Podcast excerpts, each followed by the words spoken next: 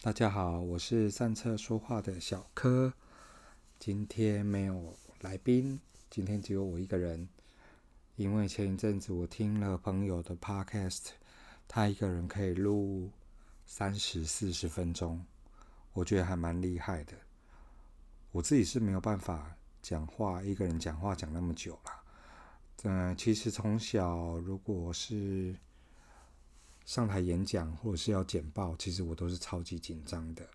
做了 podcast 之后，才慢慢的讲话比较。不会那么紧张，然后比较会去思考待会要讲什么。然后前面其实录了六个版本，都不是很满意，所以这是第七版。也想尝试一下，说自己一个人可以录的有多长。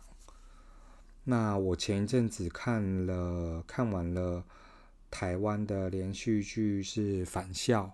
返校里面其实有很多寓意在里面，我也蛮推荐大家去看的。然后其中我印象蛮深刻的是，女主角有朗诵一段萧怡辉的诗，那我今天也念给大家听。吞药喝水，像在浇花。晴天在我的身体里，一个人被九月分成三十天，再被一天分成。落叶和海面，我永远只有一半是我，另一半是跌倒、雨势、忘记的人、蝴蝶。早上还有一些脏东西，然后黄昏和不爱我的人一起共用的黄昏。黄昏在我的身体里，吞完了药，喝水，等待着下一次像一朵花，等待全新的太阳。其实没有什么是全新的。只是同时善于消失与回来，我每天都有一半在死，只是我善于当另一半。一朵花，不好看的那一半不好看，可是活了下来。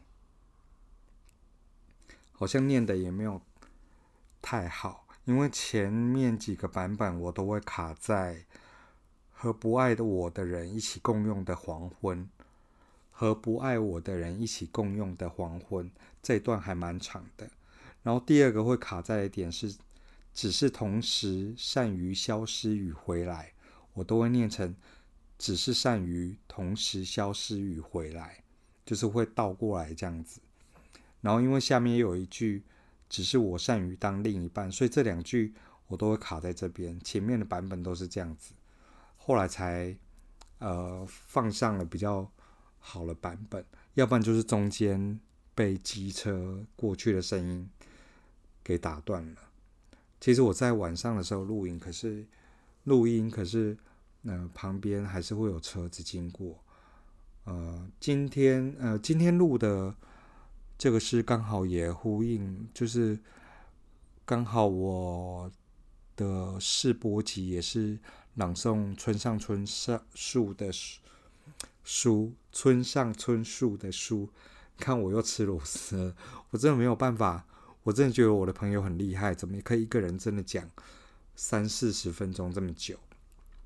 推荐大家听他的 podcast，他是一个生涯规划的，就是帮人家做生涯规划的，算是专业的人，大家有空可以听听他的 podcast，我会在，我会在。网页上面放他的网址，然后上次我有访问过他，然后我们下下一次可能还会再找一下来跟他聊聊关于心灵上比较心理层面的东西。其实今天录音的时间都是蛮零碎的，因为要等那个路上的车子过去的声音，大部分的时间都在等这个声音。因为麦克风的收音实在是太细了，所以我都要等到路上的车没有声音的时候。好，那这就是今天的节目喽。如果下次还有机会的话，我再分享别的书或者是别的诗，再念给大家听。上车说话，我们下次见喽。